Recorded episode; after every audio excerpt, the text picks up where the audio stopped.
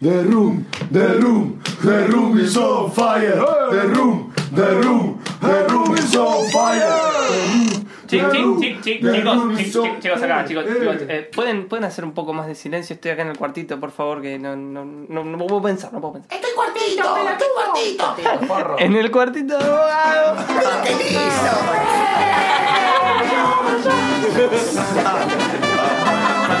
Chao. The Little Room of Bogado.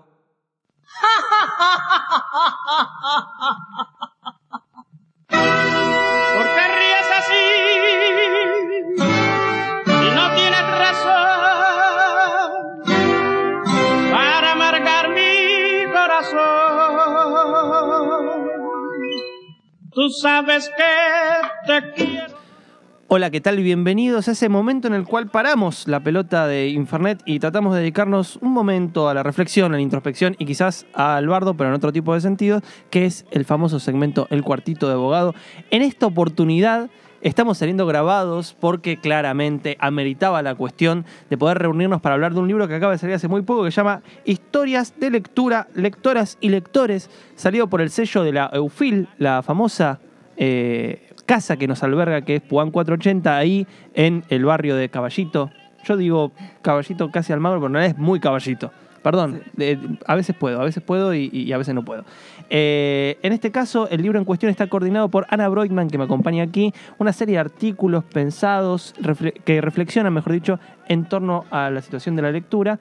Nos acompaña una de las articulistas en cuestión, que es Daniela Zulay, y eh, lamento decir que yo también tengo un artículo, al menos un artículo y una entrevista larga dentro de este libro, así que voy a tratar de evitar una vez más hablar de mí. Eh, pero bueno, ¿cómo estás Ana? ¿Cómo estás Daniela? Hola, ¿qué tal, Fernando? ¿Cómo estás? Muy bien. Gracias. Vos, Dani, ¿cómo te sentís? Bien, muy bien, contenta de Ay, estar qué en la radio. lindo, la radio, la magia La de la radio radio. es- es- La radio puede todo, lo puede todo. es Eh, lo mejor, ya sabemos. Sí, pero- por supuesto. Ahí, cabeza a cabeza. Sí, sí, pero es buenísimo que, la- que esa casa que nos alberga en Caballito, ponele, eh, todavía eh, hace estos libros en papel. Así Sí, que- claro, por supuesto. Es un libro muy lindo. Aparte, a mí me gustó cómo salió editado. Sí, sí, la verdad que sí. Quizás habría que decir que la casa que nos alberga en Caballito es la Facultad de Filosofía y Letras de la Universidad Por de Buenos Aires, supuesto. Sí, sí. que eh, queda allí donde dijo Fernando y cuya editorial este, imprimió este libro dentro de su colección Saberes, que imprime eh, trabajos de grupos de investigación que tienen sede en la facultad, como fue nuestro caso. Sí, eh, es la editorial de la Facultad de Filosofía. El sello es. eh, las siglas son EUFIL. Sí. Eh, sí, entonces, entonces estuve bien, por suerte. porque tenía miedo de haberme No, no, equivocado. estuviste bien. Gracias, muchas gracias. Bueno, historias de lectoras, de lecturas, perdón, lectoras y lectores. Eh, la primera pregunta tiene que ver, obviamente, con por qué reflexionar acerca del fenómeno de lectura, pero ya desde un punto de vista más, eh, no solo histórico, sino también como interpretativo. Porque un poco la serie de artículos que, hay aquí reunidos reflexiona acerca de los modos en los cuales se piensa el fenómeno de lectura en diferentes momentos históricos. Bueno, yo mm, lo primero que te puedo contar es que soy docente en la facultad, en la carrera de edición, que es una carrera que aborda temáticas diversas de la industria editorial. Y eh, en esa carrera doy una materia que se llama Teoría de los Medios y la Cultura. Dentro de esa materia tenemos una unidad temática que aborda la problemática de la lectura, de los lectores populares, de eh, distintas cuestiones vinculadas con eh, distintas matrices teóricas, la teoría de la recepción, los estudios culturales, la cultura desde una perspectiva antropológica. Y eh, en ese marco fue que a mí me interesó profundizar en, en esta problemática en particular. Armamos un grupo de investigación que tuvo su sede en la facultad, como decíamos antes, con esta temática, ¿no? Se llamaba la lectura como actividad crítica y productiva Claro. que- del cual todos nosotros formamos parte, junto con eh, Sofía Ansaldo, Esteban Darré y Manuela Carrica Berry. En distintos momentos también estuvieron involucrados Guadalupe Maradei Sí. y Edgardo Pívoli. Qué muchacho. Sí. Qué muchacho, gran valor. Gran valor. Sí, sí. Eh, entonces, este, en ese grupo nos dimos como tarea inicial una serie de lecturas, justamente. ¿no? Estuvimos reuniéndonos durante un año, leyendo distintas cosas que nos parecía que nos podían ampliar ese horizonte de eh, comprensión y de interpretación, como vos bien decís, de la lectura.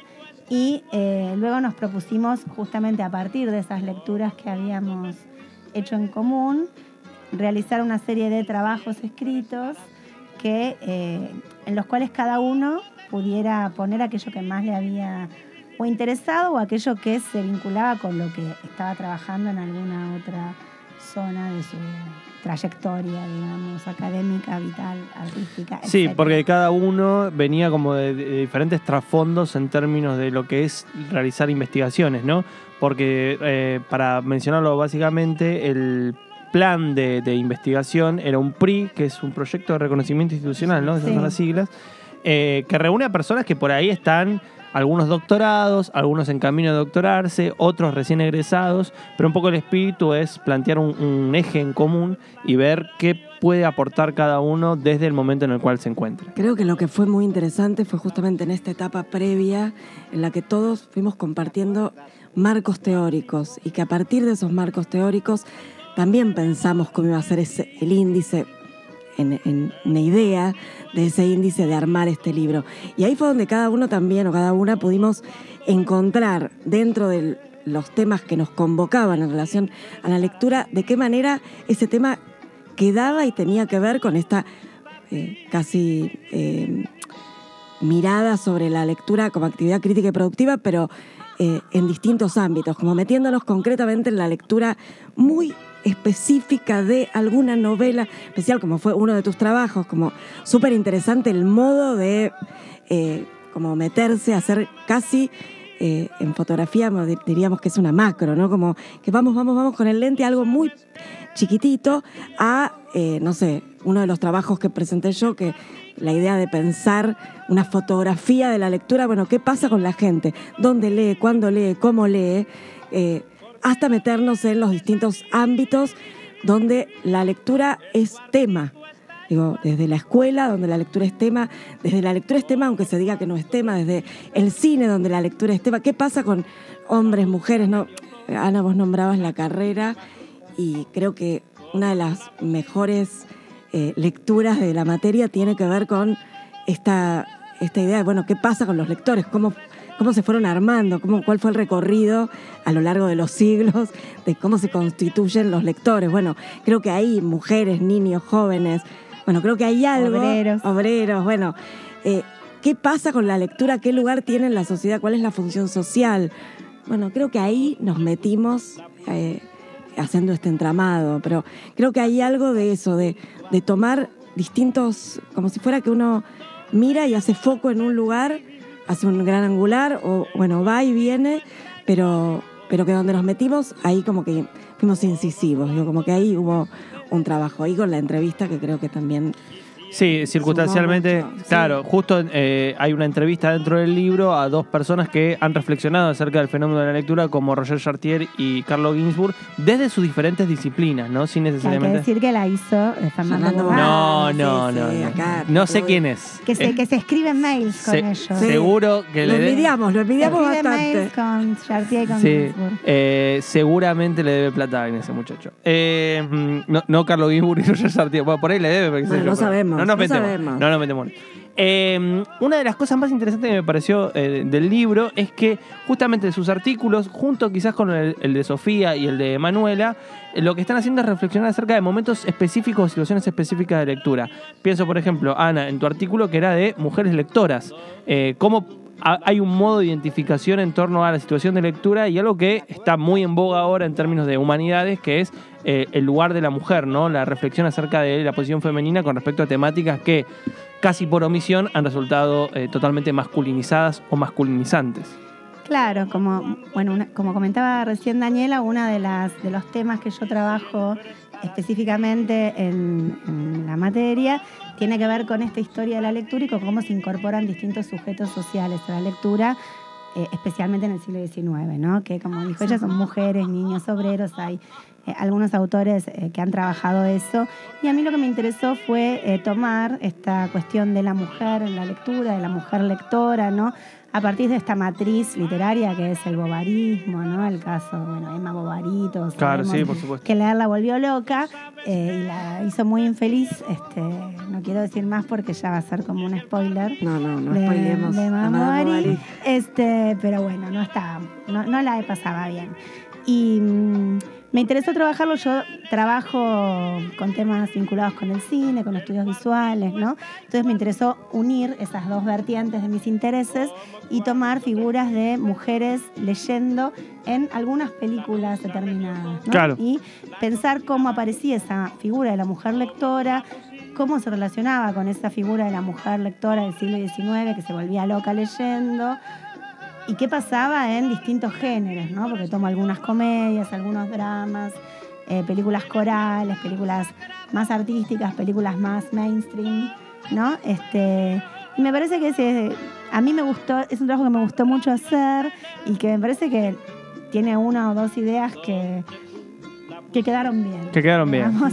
Este, sí, efectivamente. Me parece que lo que estaba diciendo recién eh, Daniel, además, tiene que ver con eso, ¿no? Con que eh, nosotros tomamos eh, distintas, distintos textos, distintas superficies donde ir a buscar estas escenas lectoras y trabajamos con ellas, ¿no?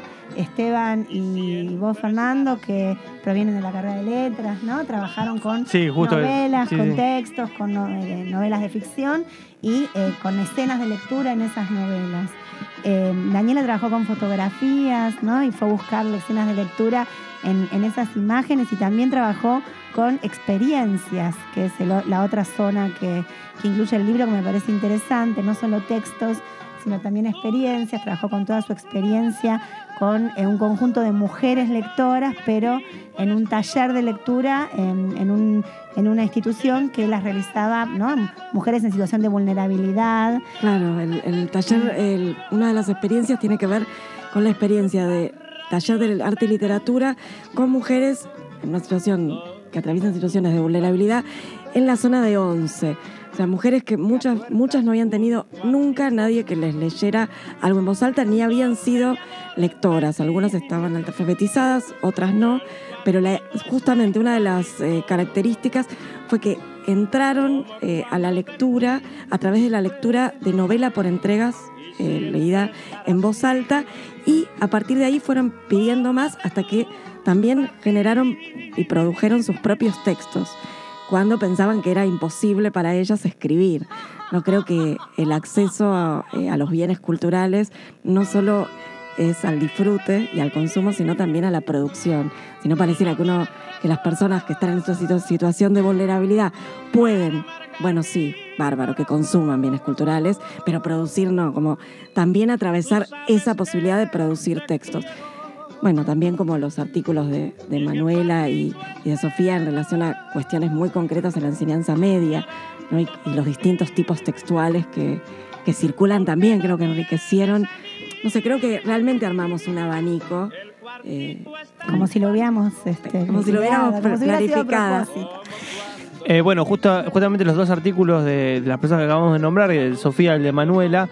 Sofía Ansaldo trabaja con eh, la aplicación de TICS. Eh, TICS no es el, el TIC que, No. que alguno puede llegar a tener, y no vamos a hablar de eso, sino de, el- el- se llama tecnología... La eh, información y la comunicación. muy buena. Eh, aplicada precisamente eh, a las situaciones de lectura dentro de las escuelas secundarias. en el Y- aula. En el aula, en el espacio áulico.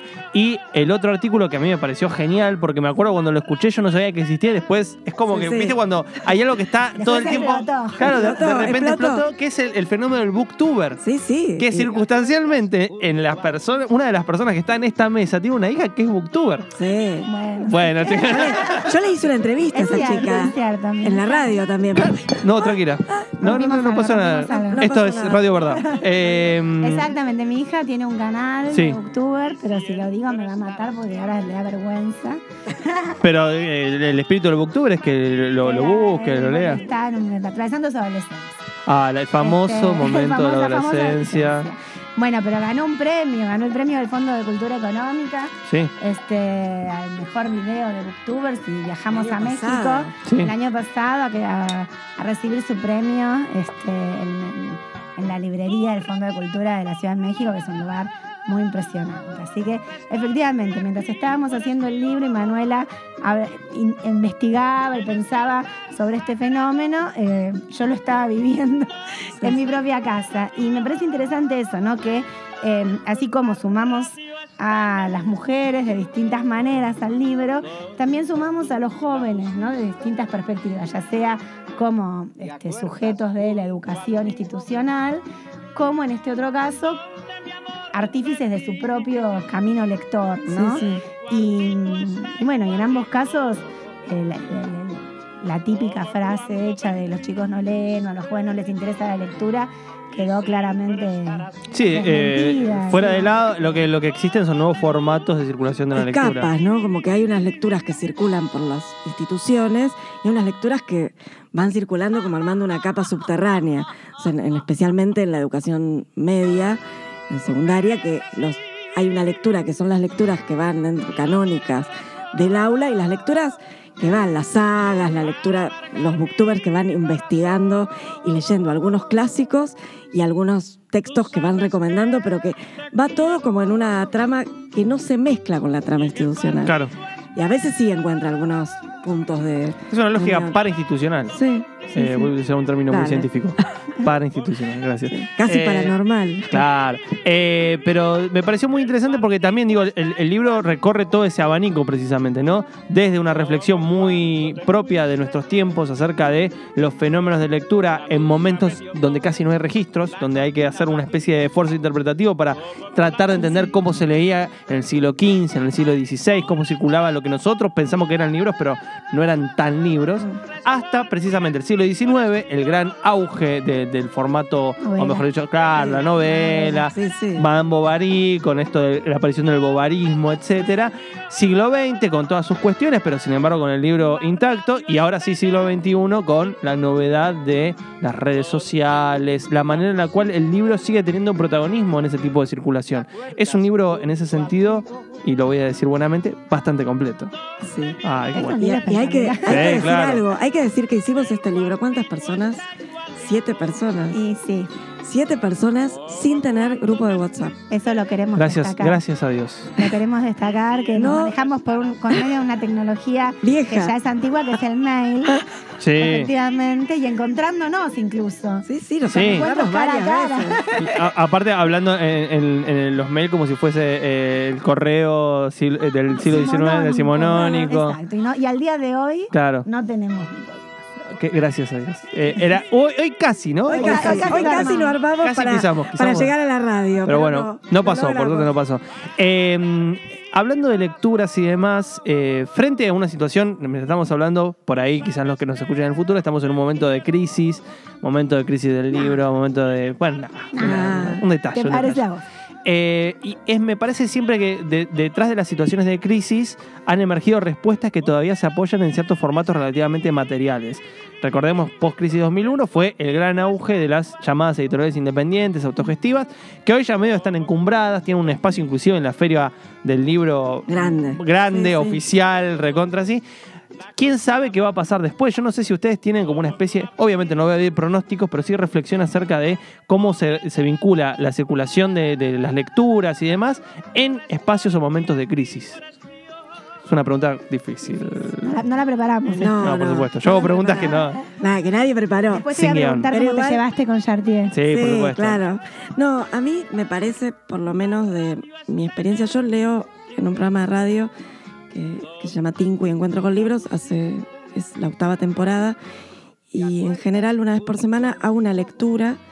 eh, muchas veces leo eh, algún cuento completo, a veces leo el inicio de una novela, a veces leo teoría, eh, además de el comentario o la opinión o la anécdota que puedo contar en relación a esa lectura, está la lectura en concreto y esa lectura se transmite en- por Facebook Live. Y te, hablo de esto porque me parece que puede ser interesante. Eh, a veces llego a una escuela rural donde no hay internet, no hay nada, y utilizan esas lecturas y otras, eh, pero esas sé porque me ven y me reconocen gente que no me conoce, por eh, haber escuchado esas historias. Y es porque lo escuchan en el teléfono. Y, y muchas veces, incluso dándoles material escrito o que lleguen algunos libros, a veces es más la escucha que la lectura del papel, en, es- en esos casos, de lugares donde, donde están en, en una crisis que ahora está tornándose más pesada, pero hace unos años que vienen pasándola muy mal. Sí, sí, sí. entonces, eh, a mí me parece que van cambiando algunas formas, pero que hay un movimiento que va tomando de de donde puede. No sé, como que hay una circulación que se ve ahí. No sé, el otro día estaban escuchando unos cuentos contados en, en, en unos eh, podcasts de... eh, había uno de Casiar y otro... Nada. eh, y te hablo de una escuela que estaba en La Poma, en donde se mudó La Poma después de- del temblor, que no hay más biblioteca. Entonces estamos Claro. intentando que la biblioteca de la escuela se abra otra vez. Digo, hay como movimiento. Yo creo que la crisis hace que haya otra vez unos movimientos de intercambio de libros, por ejemplo, que eso hace mucho que no lo veía. Claro, claro. Sí, sí, sí. Porque hay una cuestión de, aunque haya circulación, y no sé, yo leo también en digital y no hay otra, pero hay algo del, del- de la circulación del libro en papel que yo lo veo sumado a esto que te digo de los videos, podcasts, no sé, estos videos en vivo que quedan eh, circulando en la Sí, red. Formatos que van en paralelo y que acompañan Sí, a lo exacto. que sería la lógica relativamente tradicional y material del libro. Sí, yo creo que también lo podemos, o sea, que los medios, a ver, voy a, voy a sacar la profesora de historia de los Sí. medios. Muy bien. Que los medios no se, mm, eh, más que morir o reemplazarse unos a Se otros, combinan. se van, claro, combinando o van cambiando de función o recolocándose cuando aparecen nuevas tecnologías que dan lugar a nuevos medios. Antes estábamos hablando de que mi artículo trabaja sobre el cine y el cine, tal como lo conocimos, hoy tampoco existe, Claro. digamos, ¿no? O sea, eh, el, el tipo de cine que podíamos eh, considerar en, los- en la, en la época que se conocen los clásicos, ¿no? Sí. De la historia del cine, bueno, ya no tiene nada que ver con lo que es el cine hoy. Ahora, el cine desapareció. El cine no desapareció ni con la televisión, ni con el la videocasetera, ni con los DVD, ni tampoco va a desaparecer con Netflix, ni con. No, O sea, No, no, no. va cambiando y vamos llamando cine a distintas cosas que tienen un uso o una circulación más o menos similar a aquella que tuvo el cine o diferente, ¿no? En el ámbito público, en el ámbito privado, en movilidad, digamos, de distintas maneras. Sí. Eh, y me parece que mm, con la lectura pasa lo mismo, o sea, el, el objeto libro quizás eh, tenga menos relevancia o menos diseminación social que en otras épocas, quizás eh, termine siendo como un objeto de colección que Sí. solo está en las bibliotecas o no, o un, con- o un consumo más delito, de lujo o no, pero la lectura, que de- por eso en Sí. nuestro libro no se llama Historia de libros. De libros, sí, No, sí, historia claro. de No, se lectura. llama historia de Lectura. lecturas, que es la práctica, y, Y de no- lectores. y de ¿no? los lectores que son los que ejercen esa práctica, ¿no? Este, que me parece que eso es un poco a lo que apuntaba el proyecto de investigación que dio origen a, a este libro y las lecturas que hicimos compartidas en eh, trabajar la lectura como experiencia, la lectura como práctica, la lectura como producción, esto que decía antes Daniela, y es interesante la discusión que se da entre Chartier y Sí, Ginsburg Claro. en la entrevista que vos les haces acerca de el, el- el libro material o inmaterial, Sí, lo sí, llaman ellos, que, bueno, un poco ese es el punto, ¿no? Sí, ¿dónde está el texto? Claro. El texto ¿Cuál es el libro? Claro, Claro. está en un objeto que eh, eh, o está en donde y puede migrar, Sí, sí. ¿no? Por distintos sí. formatos, soportes, experiencias de lectura, ¿no? Creo que estamos quizás este, como grupo un poco más cerca de esa, de esa, De esa posición. Sí, sí. Este, eso te valió un, un reto de parte de Jardier, Sí, claro. la Sí, otra. sí, sí. Sí, sí. Pero bueno, creo Sí, que. si leen la entrevista van a ver. cuando lean la vida van a ver que ¿Dónde me posiciono? Chartier se, se, se, se- se- Se enojó. se enojó un poco. Pero, pero es se verdad. sintió este, acorralado. Acorralado. Sí. Pero bueno, me parece que un poco la idea es esa, ¿no? Sostener eh, la importancia de la práctica, de la experiencia y de que la lectura es una actividad en la cual se ejerce la crítica y es una actividad siempre productiva, Siempre productiva, como claro. dice nuestro este, venerado Michel Desertot, Sí, que es de algún modo quien ha Sí, dado lugar a, A nosotros. buena A la- a esta navegación a por- parte de por nuestras mares. ¿no? Ah. Es uno de nuestros autores de cabecera, sin duda, en, en, estas, en estos pensamientos. Porque yo venía, por ejemplo, con la teoría de la recepción, pero acá al compañero Bogado no le pareció No, no, no. mucho, entonces cambiamos. un Soy, soy antirreceptivo. Eh, No, pero creo que. que- Pero que sí- está dada la discusión, me parece, en el libro, y me parece, bueno, eso, que, que se fue dando de una manera bastante, no sé si llamarla natural, pero se fue, flu- fluyó. creo que ¿no? hay Como que algo. fluyó algo que terminó plasmándose en, en este objeto que nos convoca. Sí, pero también creo que hay algo de la, del- de la llegada de todos estos artículos y también en este objeto libro que. ¿Qué pasa? Si se lee en el objeto libro es una cosa y si se lee en el teléfono porque alguien lo tiene en PDF es otra. es otra. Pero bueno, Hay que ver. hay que Es ver. una pregunta. Es una pregunta. No sabemos. Pero creo que también estamos en la radio, que cumplió ayer 99 años en la Argentina, Aguante. ¿no? Y, digo, Y que también está y se le- que atravesando... se le, y se le adjudicó la muerte cada tanto. Y también a través de distintos formatos, los podcasts, ¿no? Toda la variabilidad que hay de, no sé si existe la palabra variabilidad, Sí, bueno. pero toda la variedad infinita de, de formatos y de formas de hacer las cosas, ¿no? Claro, pero creo que La hay algo de eso, que, que, que, que- que se le va diciendo, de- dice, eh, como, como asignando la, la- la muerte segura al, al, al soporte que, Claro. que va quedando ahí supuestamente atrás. Pero también pasa que los libros que uno tiene en un dispositivo electrónico, en un libro electrónico o en un... Nada, se te rompe, no tenés, tenés que enchufar y ahí otra vez vuelve el libro. Digo, hay posibilidades y experiencias Como creo, dicen, los muertos que vos matáis, Sí, sí. ¿no? Gozan de buena salud. Sí. Hay un, no sé si es un meme, no sé cómo llamarlo, un cuadrito homográfico donde está el el- el ebook, ¿no? Sí, Donde sí. El libro en papel y tienen un, un diálogo ahí en, este, en el cual cada uno resalta sus, sus virtudes y defectos. Historias de lecturas, lectoras y lectores. eh, con eh, artículos de Ana Breutmann, va, en realidad eh, prólogo y artículo, con dos artículos de Daniela Zulay. También está Esteban Darré, Manuela Caricaberri, Sofía Ansaldo, eh, un tal Fernando Bogado y una entrevista muy linda a Roger Chartier y Carlos Ginsburg, en donde cagan a pedo un negrito, pero no voy a dar más detalles. Todo eso eh, en este libro salido por eh, la editorial Eufil. Eh, consíganlo eh, ahí en la. Sigue adelante. Sí, se vende en la librería de la facultad, en la planta baja de En Puan. la entrada, en la entrada, Cuando ni bien estén en- entran, en lo la pueden entrada. comprar. Y lo- también queremos contar que vamos a hacer una presentación Sí. Sí, el, del libro el 13 viernes de septiembre. de septiembre a las 19 horas, en el marco justamente de eh, unas clases de la materia Teoría de los Medios y la Cultura, pero es una actividad abierta a la que están invitados todos. Y eh, bueno, ahí vamos a hablar algunas cosas sobre el libro, Edgardo Pigoli, que nos ha acompañado en buena parte del trayecto, aunque finalmente no escribió su artículo, pero participó de la hechura y de los debates, va a comentar nuestro, nuestro trabajo y bueno, vamos a tener un diálogo con los estudiantes de la facultad que también son de algún modo nuestros lectores. Este, Ideales. Ideales o eh, deseados en Sí. un punto, ¿no?